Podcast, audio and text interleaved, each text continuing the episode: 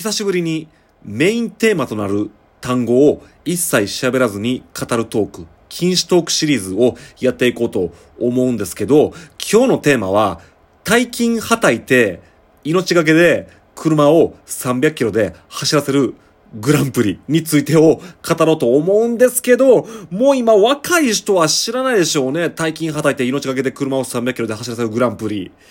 これ何かっていうと、昔はフジテレビで日曜日の夜に録画放送されていたんですよね。で、まあ僕は小学生の頃、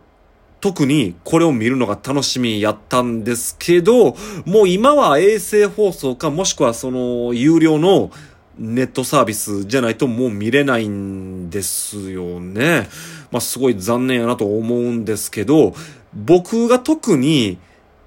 夢中になって見ていたのは小学生の頃で、まあつまり90年代ですね。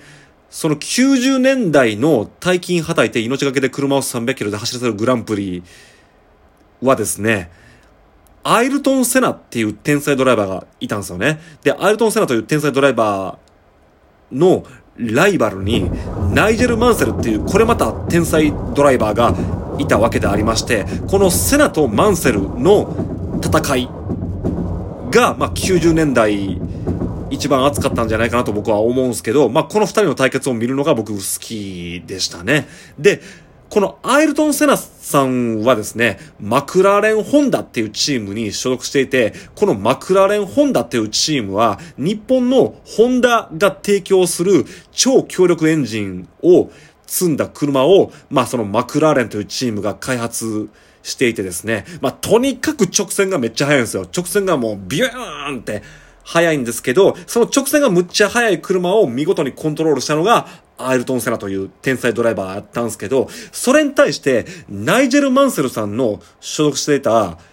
ウィリアムズ・ルノーというチームがありまして、まあそのルノーはまあ、これはあれですよね。最近別の意味でいろいろ、まあ、有名になっちゃったフランスの車会社ですけど、まあそのルノーから資金提供を受けて、ウィリアムズっていう、まあお金持ちの一家、ウィリアムズ一家っていう、まあ一家がありましてですね、このウィリアムズ一家は、車の最先端技術を開発するのに長けた一家でございましてですね、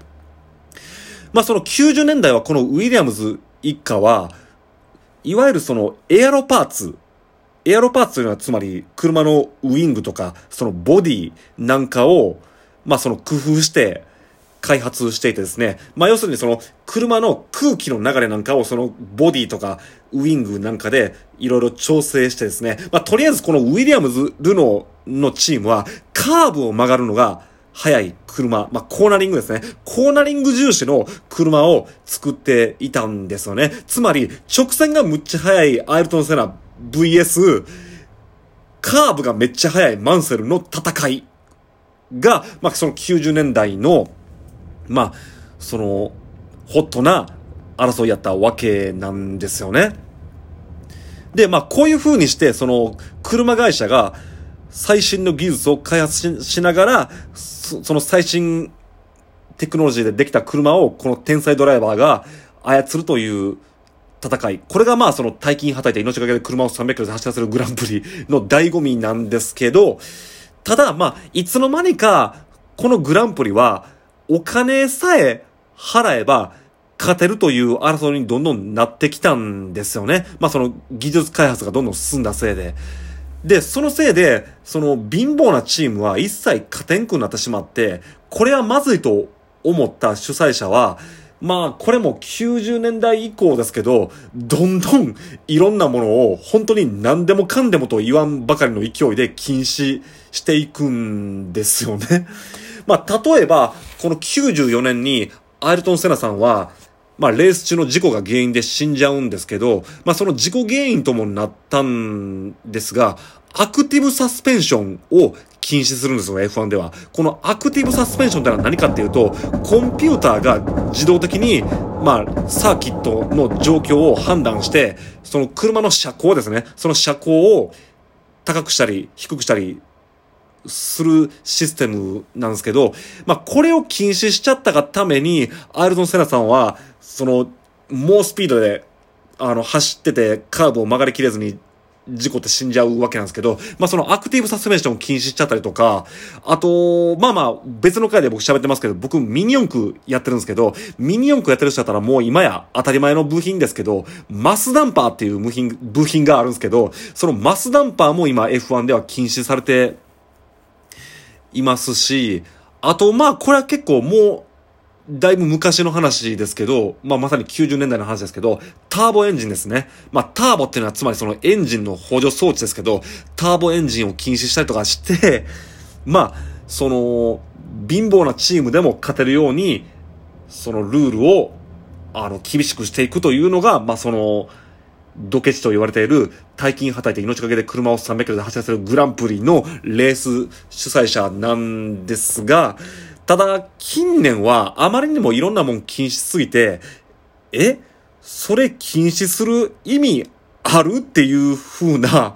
なんかルール変更がいっぱいなされていて、まあそれの分かりやすい例で言うと、これ都市によってまあコロコロ変わるんですけど、例えば都市によってはタイヤ交換禁止になった都市があるんですよ。レース中のタイヤ交換。これはちょっと厳しすぎやろって思いましたし、まあまあ、そのせいで逆に事故が多発してしまって、あの、今はタイヤ交換もちろんして OK なんですけど、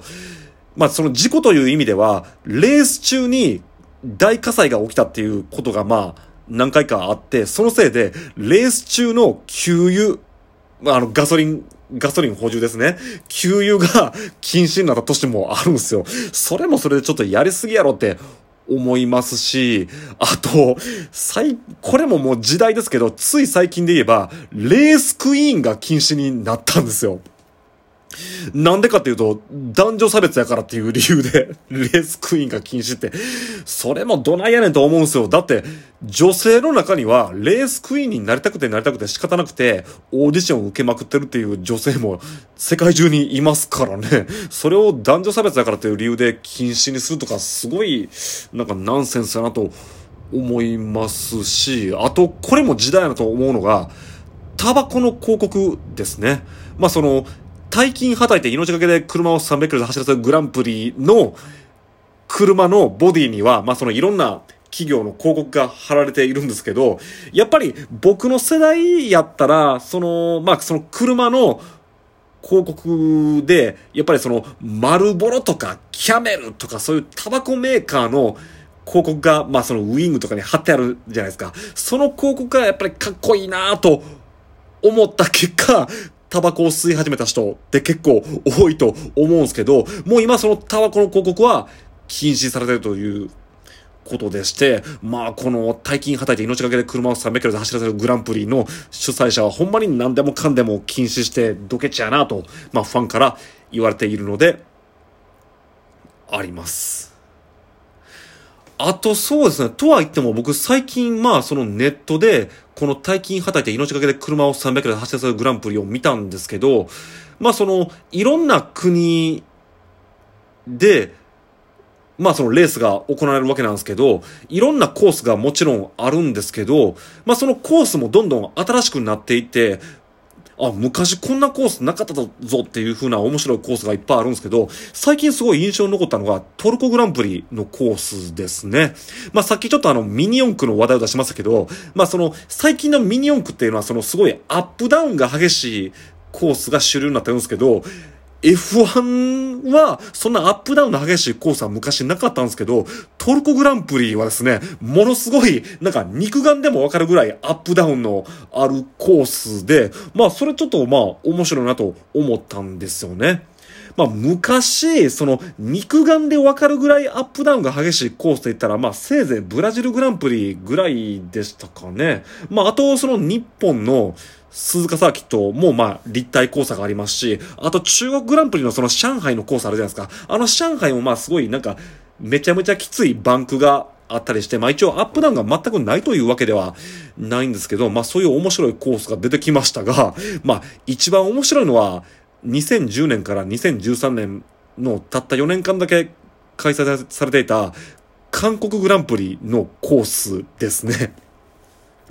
韓国グランプリのコースのメインストレートなんですけど、まあその地盤沈下が激しい土地に韓国グランプリのコースは作られてるんで、直線がめっちゃ上下にうねってるんですよね。まるで F1 やのになんかこれオフロードの大会かってぐらいうねていて、それはそれで結構面白かったんですけど、まあそんなん言ったら怒られますけど、まあでも韓国グランプリといえば一番面白いのは、韓国脱出グランプリですね。これはもう毎年、むしろ韓国グランプリの結果よりも、韓国脱出グランプリの結果の方が気になって、